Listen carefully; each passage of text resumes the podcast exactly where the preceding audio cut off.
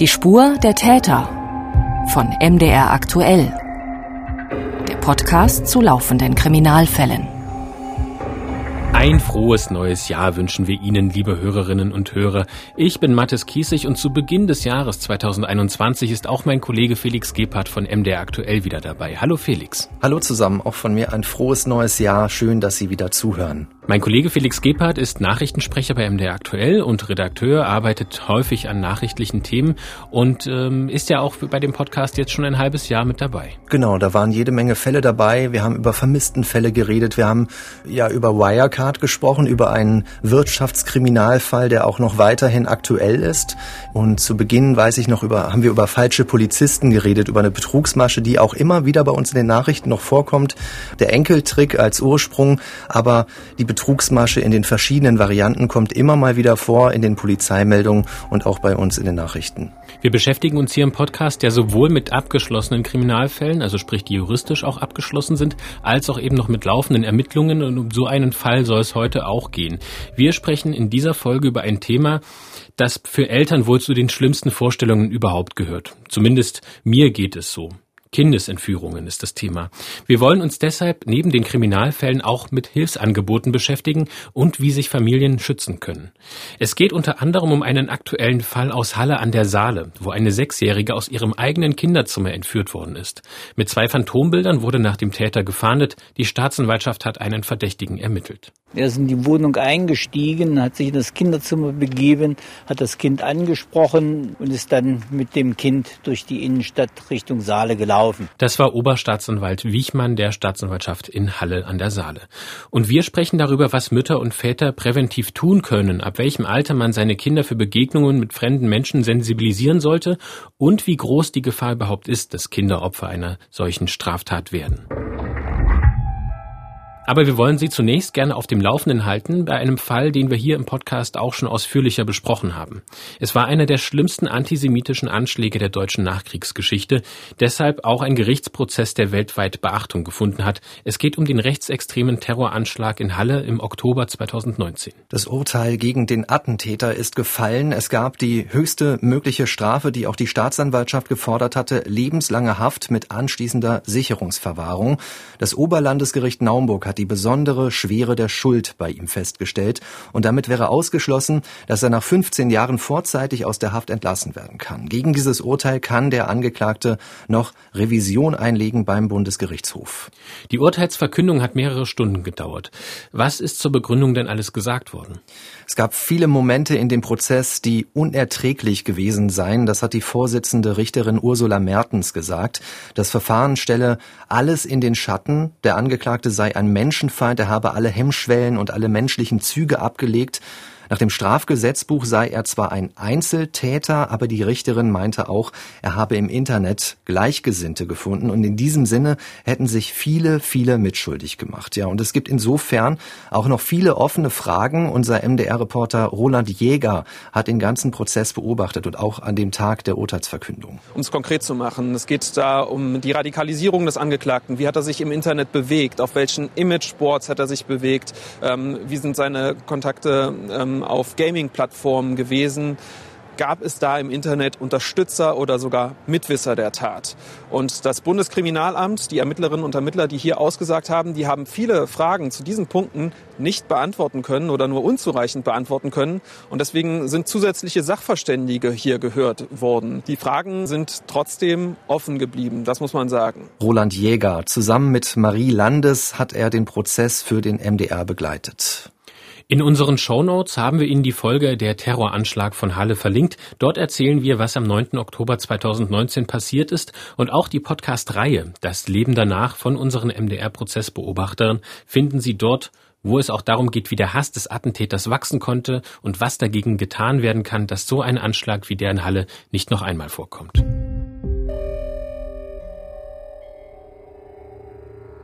Wir bleiben in Halle, also in derselben Stadt des Anschlags in Sachsen-Anhalt, aber die Geschichte, die wir jetzt erzählen, beginnt ganz anders. Es ist Sonntag, der 6. Dezember 2020. In Halle hat ein Jogger zusammen mit einem weiteren Mann ein sechsjähriges Mädchen aus der Saale gerettet. Wie die Polizei mitteilte, hatte der 45-jährige Läufer Hilferufe gehört. Daraufhin sei er in den Fluss gesprungen, um das Kind herauszuholen. Das Mädchen sei in ein Krankenhaus gebracht worden, ihr Gesundheitszustand sei stabil. Das ist für uns in der Nachrichtenredaktion von MDR aktuell der Anfang dieser Geschichte gewesen. Es gab vorab eine Polizeimeldung und wir haben uns aufgrund dieses rätselhaften Vorfalls dazu entschieden, das bei uns zu melden, weil das nicht jeden Tag vorkommt. Und es ist auch gar nicht so weit weg passiert von unserer Redaktion, wo wir an den Nachrichtenmeldungen jeden Tag arbeiten. Die Innenstadt von Halle ist etwa fünf Minuten zu Fuß entfernt. In der Nähe gibt es auch ein großes Möbelhaus Haus an der Saale und dort ist das Mädchen am Nikolaustag aus dem Wasser gerettet worden. Und da bleiben zunächst natürlich erstmal einige Fragen offen. Warum ist das Mädchen denn an diesem kalten Dezembermorgen in der Saale gewesen? Wie ist es dorthin gekommen? Und Konnte man damals zu dem Zeitpunkt auch schon davon ausgehen, dass das Mädchen Opfer einer Straftat geworden ist? Also man könnte auch die Variante eines Unfalls in Erwägung ziehen zu diesem Zeitpunkt, denn die Meldung von der Polizei ist zunächst nicht eindeutig gewesen. Sie beschreibt nur ganz knapp, wie die Rettung abgelaufen ist.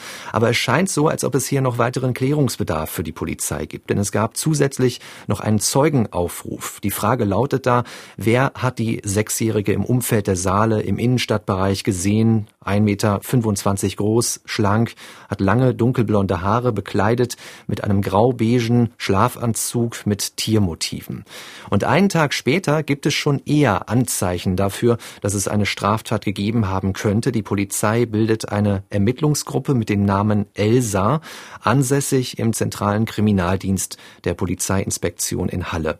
Neun Ermittler sind dort eingesetzt, um die Abläufe vollständig aufzuklären, vom Verschwinden des Kindes bis zur Rettung und die Ermittlungen gingen in alle Richtungen, hieß es da am 7. Dezember.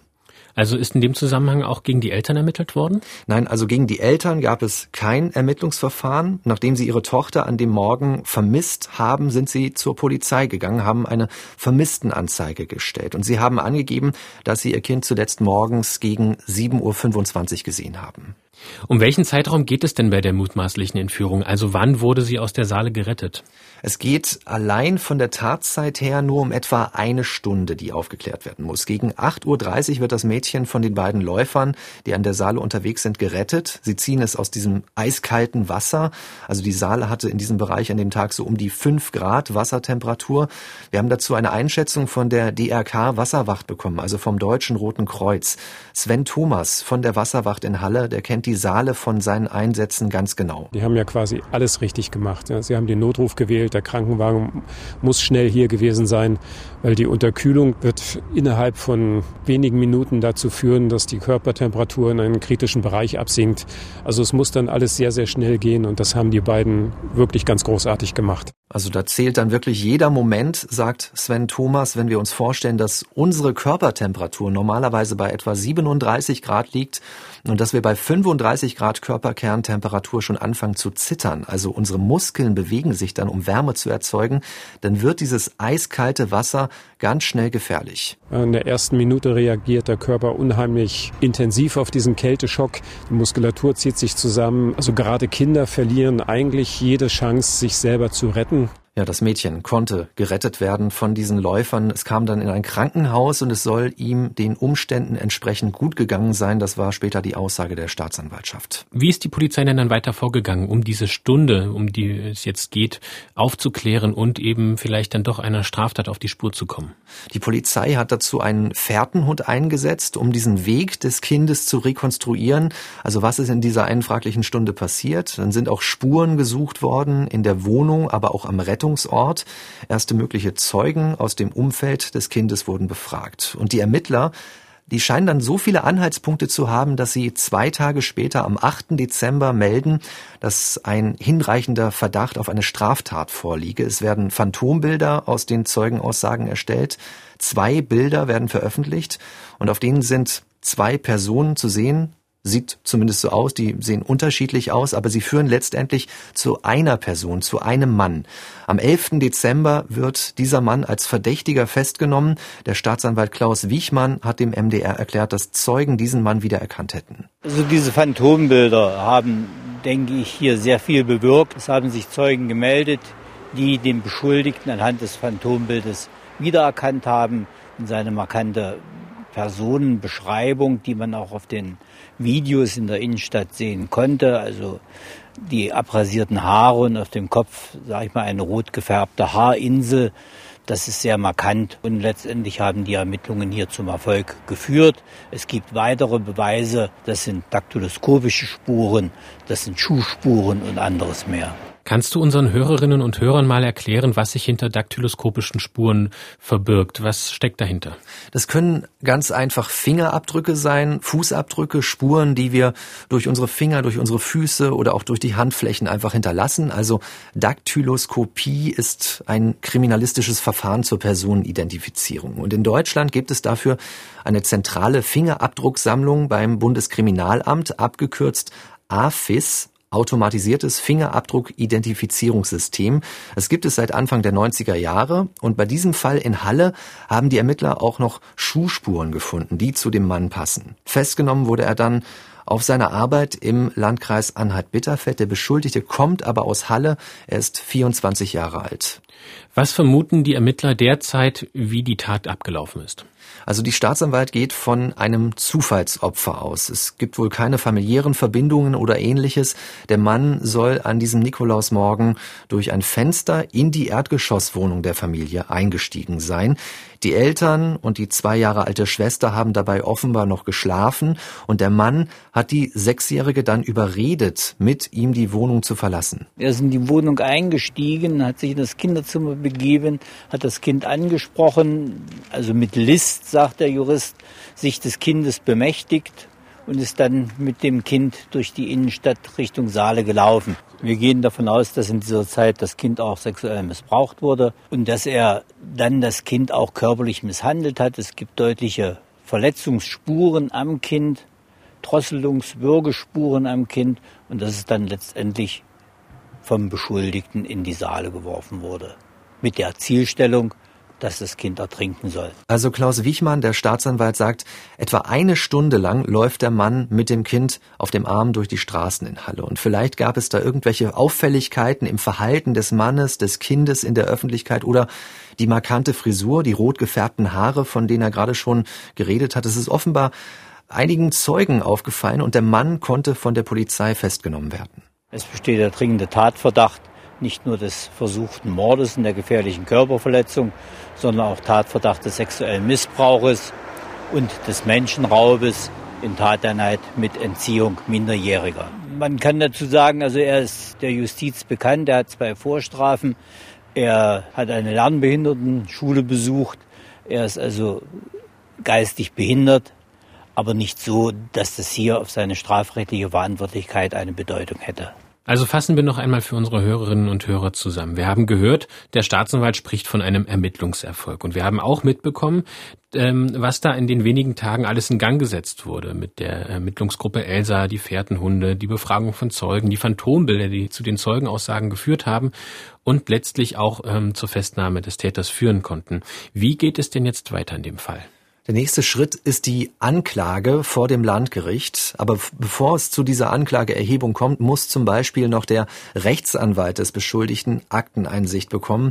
Und es muss entschieden werden auch, inwiefern die geistige Behinderung eine Rolle bei der Tat gespielt hat. Also da muss ein Gutachter, eine Gutachterin diesen Aspekt einschätzen. Und auch wenn wir jetzt ja schon viel wissen ist es noch schwierig, diesen Tathergang genau zu rekonstruieren. Der mutmaßliche Täter schweigt bisher und das Mädchen, das muss das natürlich auch erstmal alles verarbeiten und deshalb muss man auch noch weitere Zeugenhinweise auswerten, sagt Staatsanwalt Wichmann. Das ist ein sechsjähriges Kind, das steht unter dem Eindruck des Geschehenen.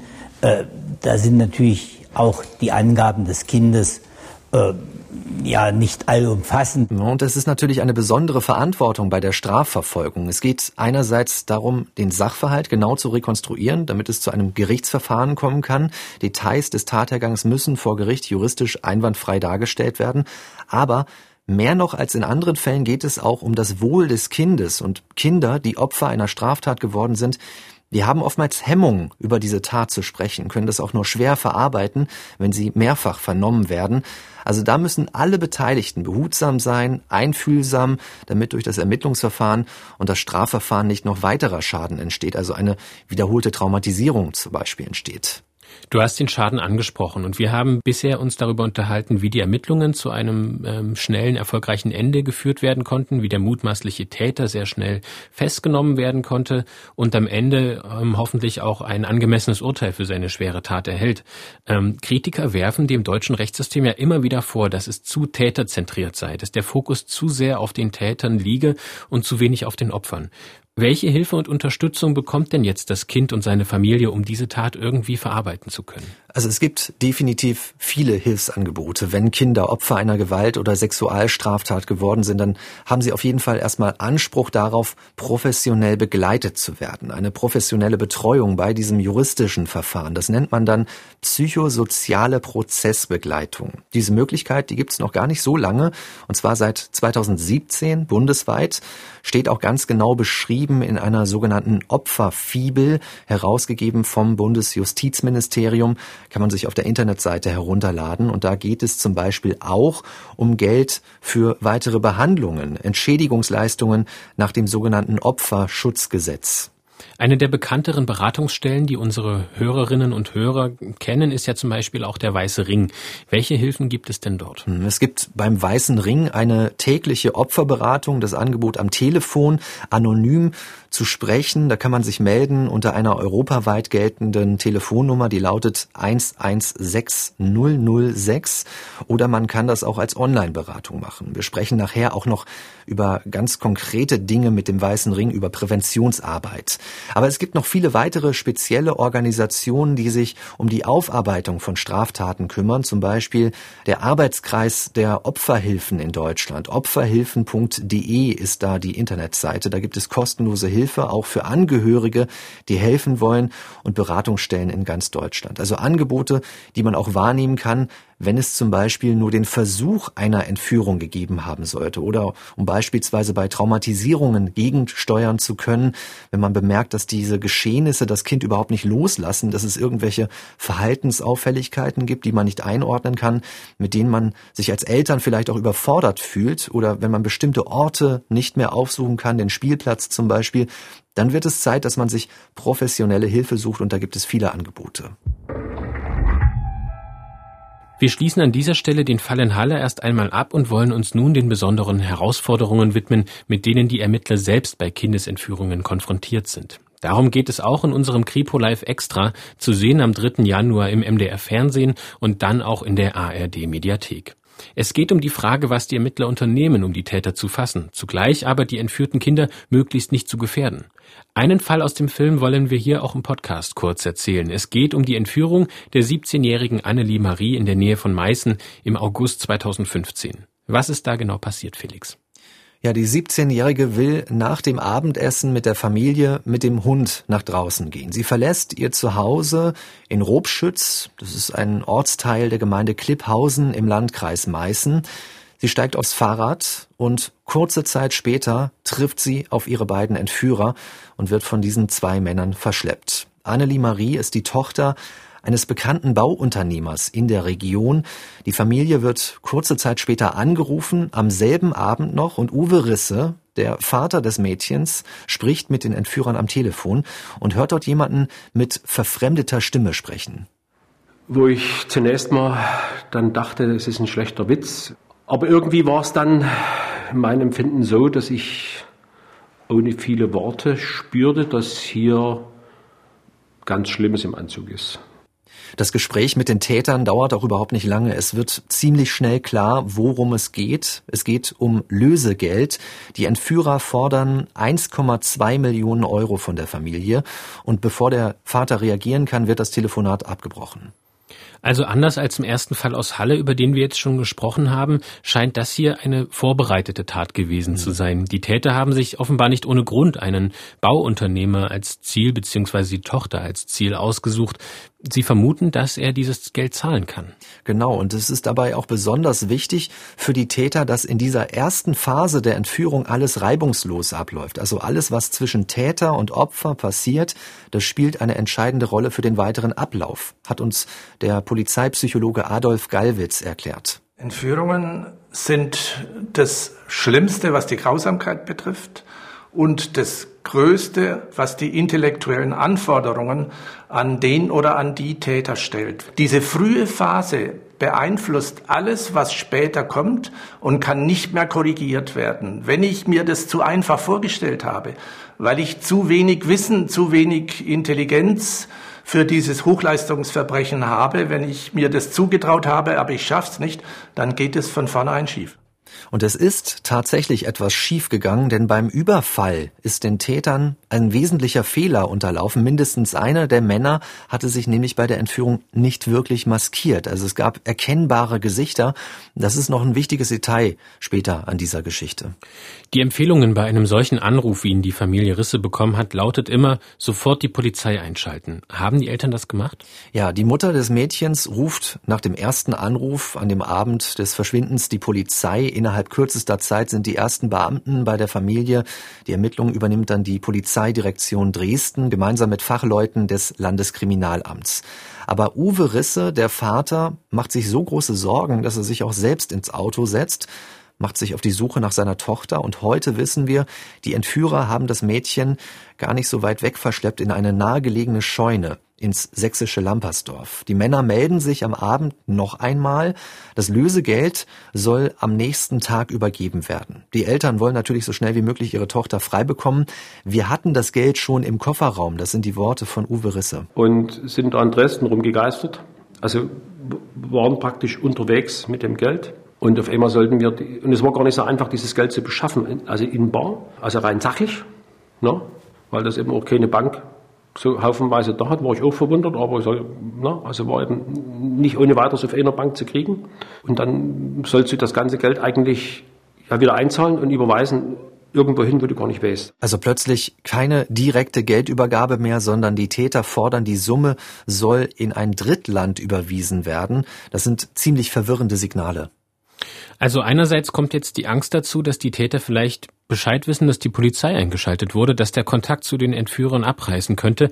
Andererseits die Hoffnung natürlich, dass man mit dieser Lösegeldzahlung jetzt äh, auch seine Tochter zurückbekommt, oder? Das Problem ist auch, dass die Männer sich nicht mehr melden. Also der Kontakt ist wirklich abgerissen. Es gibt erstmal keine Möglichkeit zu verhandeln oder um ein Lebenszeichen zu bekommen. Wir haben bei MDR aktuell damals auch mit dem Psychologen und Kriminologen Rudolf Eck gesprochen. Darüber, dass man mit den Tätern in Kontakt bleiben muss, es gab ja zum Beispiel auch einen öffentlichen Brief der Familie mit der Bitte, die Tochter freizulassen. Kontaktaufnahme ist natürlich ganz, ganz wichtig, denn äh, das Ziel, das solche Entführer haben, ist ja im Grunde nicht dieser Person zu schaden, die sie entführt haben, obwohl sie das mit der Entführung ja bereits tun, aber nicht weiteren Schaden ihr zufügen, sondern sie wollen in Anführungszeichen nur Geld haben. Und darauf muss man äh, bei Verhandlungen auch eingehen. Das heißt, es hat keinen äh, Sinn, da nur Gegendruck zu machen, zu sagen, nur lasst die mal frei, sonst äh, geschieht euch ganz Schlimmes, sondern muss mit denen verhandeln. Die sind in dem Moment sozusagen am längeren Hebel. Äh, und im Schutze, im Interesse des Schutzes dieser entführten Person, dieses Mädchens, äh, wird man äh, so weit wie möglich diesen Forderungen nachkommen und äh, mit ihnen ein Gespräch führen müssen. Das ist allerdings gleichzeitig eine Art Schwachstelle für die Kommunikation, weil natürlich auch Entführer wissen, dass man Kommunikationswege überwachen kann, kontrollieren kann und die lassen sich da auf eben ein solches Risiko ein. Wie konnten denn die Ermittler nun auf die Spur der Täter kommen? Was war der entscheidende Punkt? Der Kriminologe Rudolf Eck hat das gerade schon ein bisschen anklingen lassen. Für die Entführer gibt es eben dieses Risiko, bei einem Anruf aufzufliegen. Es gab nämlich Telefonüberwachung bei einem der beiden Täter und darüber konnte man auch den anderen Mann identifizieren. Und es gab außerdem die Auswertung von DNA-Spuren. Die finden die Ermittler am Fahrrad, mit dem Annelie Marie unterwegs gewesen ist. Hautschuppen zum Beispiel, aus denen man die DNA herausfiltert.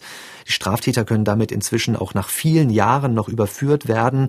Seit 1998 gibt es da so eine zentrale Datenbank mit DNA-Analysedaten und die enthält diese genetischen Fingerabdrücke von Beschuldigten, Verurteilten, aber auch Tatortspuren. Und hier führt das Ganze tatsächlich zu einem Verdächtigen. Es gibt einen Treffer in der Datenbank bei einem vorbestraften Mann. Das alles geschieht innerhalb von wenigen Tagen. Wie schnell finden die Ermittler denn den Verdächtigen und seinen Komplizen? Und wie erfolgt der Zugriff, wenn die Eltern und die Polizei ja kein Lebenszeichen mehr von Annelie Marie bekommen haben und nicht wissen, ob sie in Gefahr schwebt oder überhaupt noch lebt? Also es gibt diesen DNA-Hinweis auf einen polizeibekannten 39-Jährigen. Und durch die Kommunikationsüberwachung des Verdächtigen ist dann wenig später ein 61-jähriger Dresdner in den Fokus der Ermittler geraten. Die beiden sind dann gleichzeitig festgenommen, gleichzeitiger Zugriff, der eine in Dresden, der andere in Burg Ebrach in der Nähe von Bamberg. Aber es gibt leider kein gutes Ende in diesem Fall. Ich hatte ja eben schon gesagt, wichtiges Detail, der oder die Täter waren bei der Entführung nicht maskiert. Also die Ermittler haben vermutet, dass sie Angst hatten, wiedererkannt zu werden. Und das ist auch der Grund, warum einer von ihnen das Mädchen schon einen Tag nach der Entführung getötet hat. Die Leiche wurde von der Polizei auf diesem Hof in Lampersdorf entdeckt, wohin sie das Mädchen verschleppt hatten, vergraben unter einem Sandhaufen und gefunden am selben Tag der Festnahme der beiden Täter am 17. August 2015. Wir haben für das Kripo Live Extra im MDR Fernsehen noch einmal ausführlich mit ihrem Vater darüber gesprochen, wie die Familie diesen tragischen Tod der Tochter verarbeitet, wie er darüber denkt. Und den Eltern ist es auch heute, Jahre nach der Tat, sehr wichtig, die Erinnerung an Annelie Marie hochzuhalten. Wir wollen sie nicht vergessen. Das sind die Worte des Vaters. Wir wollen das Kind nicht vergessen. Das Kind soll bei uns präsent sein. Das bedeutet auch immer ein bisschen Schmerz jeden Tag, äh, weil wir eben auch geschaffen sind zum Vergessen. Und andererseits gibt es aber auch immer wieder Momente, wo man, wo man sich ganz vergnüglich an, an, an Dinge erinnert, die eben mit dem Kind zusammenhängen. Annelie Marie wurde 17 Jahre alt.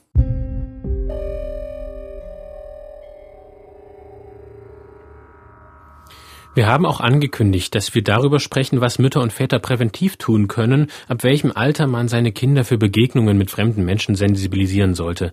Felix, was für Empfehlungen können wir denn da weitergeben? Es gibt Einschätzungen da zum Beispiel von der polizeilichen Kriminalprävention der Länder und des Bundes. Das ist eine Einrichtung aller Polizeibehörden der Bundesländer. Das Bundeskriminalamt ist dabei, die Bundespolizei, die Deutsche Hochschule der Polizei. Und hier gibt es für den Ernstfall, Fremder spricht Kind an, die Empfehlung, dass die Eltern dafür bestimmte Verhaltensregeln festlegen. Also für den Schulweg, für den Freizeitbereich, für das richtige Verhalten im Straßenverkehr. Das soll man gemeinsam üben und das Wichtigste, dem Kind immer wieder sagen, dass es ohne ihre Erlaubnis mit niemandem mitgehen darf, auch nicht in ein fremdes Auto steigen. Wir haben auch nachgefragt beim Weißen Ring, dem Opferschutzverein, der die Interessen von Opfern und in solchen Fällen auch ihren Eltern vertritt. Jörg Bethmann, auch Polizeirat AD, erklärt, was man tun kann und ab welchem Alter man seine Kinder sensibilisieren sollte. Es gibt da verschiedene Präventionsansätze. Es gibt relativ einfache Maßnahmen, die man durchführen kann. Also einen sicheren Schulweg äh, wählen, abgelegene Orte meiden oder den Schulweg gemeinsam mit Mitschülern organisieren. Das wäre auf jeden Fall möglich. Man sollte als Eltern mit den Kindern ganz offen über solche Themen sprechen, aber bitte keine äh, übermäßigen Ängste dabei erzeugen. Das ist alles vorher möglich. Gutes Alter ist auf jeden Fall, man kann sagen, so von fünf bis elf Jahren sollte das passieren. Sinnvoll wäre es wirklich so im Grundschulalter. Und wir haben auch gefragt, wie die Kinder im Ernstfall reagieren sollen. Also wenn tatsächlich jemand versucht, mich ins Auto zu ziehen, dann sollen die Kinder in jedem Fall so viel wie möglich die Öffentlichkeit einbeziehen, also schreien, auf sich aufmerksam machen, sagt Jörg Bethmann. In diesem Fall ist eigentlich alles erlaubt, äh, um sich zu schützen. Das heißt, äh, aus Sicht der Kinder, man kann laut schreien, man kann treten, man kann kratzen, den Täter anspucken, in die Augen fassen. Also mit allen Mitteln, die einen zu diesem Zeitpunkt zur Verfügung stellen, sollte man sich auch wirklich äh, ganz ernsthaft und, und offensiv wehren. Da gibt's auch keine Grenzen in diesem Fall. Der Täter hat Gewalt angewendet und entsprechend sind meine Mittel, alles, was mir zur Verfügung steht, das kann ich anwenden. Wie sollte man sich denn als Eltern verhalten? Also was sollte man machen, wenn man den Verdacht hat, dass das Kind von einem Straftäter angesprochen worden sein könnte? Also zum Beispiel auf dem Schulweg durch einen Unbekannten. Darüber sprechen sollte man Das ist natürlich jetzt einfach gesagt, aber das sollte der erste Ansatzpunkt sein. Nachfragen bei der eigenen Tochter, dem eigenen Sohn, Vertrauen schaffen, Zeit lassen bei so einem Gespräch, wenn man da irgendwas vermutet. Es kann ja zum Beispiel auch sein, dass das Kind ängstlich ist, weil man tatsächlich was abgesprochen hat, weil es dann tatsächlich mit einem Fremden mitgefahren ist und nun aus Angst nichts sagt, das zuzugeben, dass es gegen die Regeln der Eltern verstoßen hat. Also wenn es zu so einer Situation tatsächlich gekommen ist, in denen Kinder angesprochen worden sind und nicht klar ist, was der oder die Fremde damit bezweckt hat, sollte man in jedem Fall die Polizei rufen. Die nimmt das immer ernst, prüft das Ganze genau auf strafrechtliche Relevanz. Also es kann ja auch am Ende sein, dass jemand wirklich einfach nur nett sein wollte und sich am Ende alles ganz harmlos darstellt, umso besser. Die Polizei bittet auch immer darum, keine ungesicherten Informationen über die sozialen Medien zu verschicken, also über Chatgruppen, in denen wir jetzt alle sind, auf dem Handy über, oder bei Facebook beispielsweise. Das würde eher dazu führen, dass Eltern und Kinder noch mehr verängstigt werden. Im Internet kursieren ja auch zahlreiche Videos von Selbstverteidigungsangeboten. Helfen denn solche Videos äh, von Selbstverteidigungskursen gerade für Kinder, dass sie sich selbst schützen können?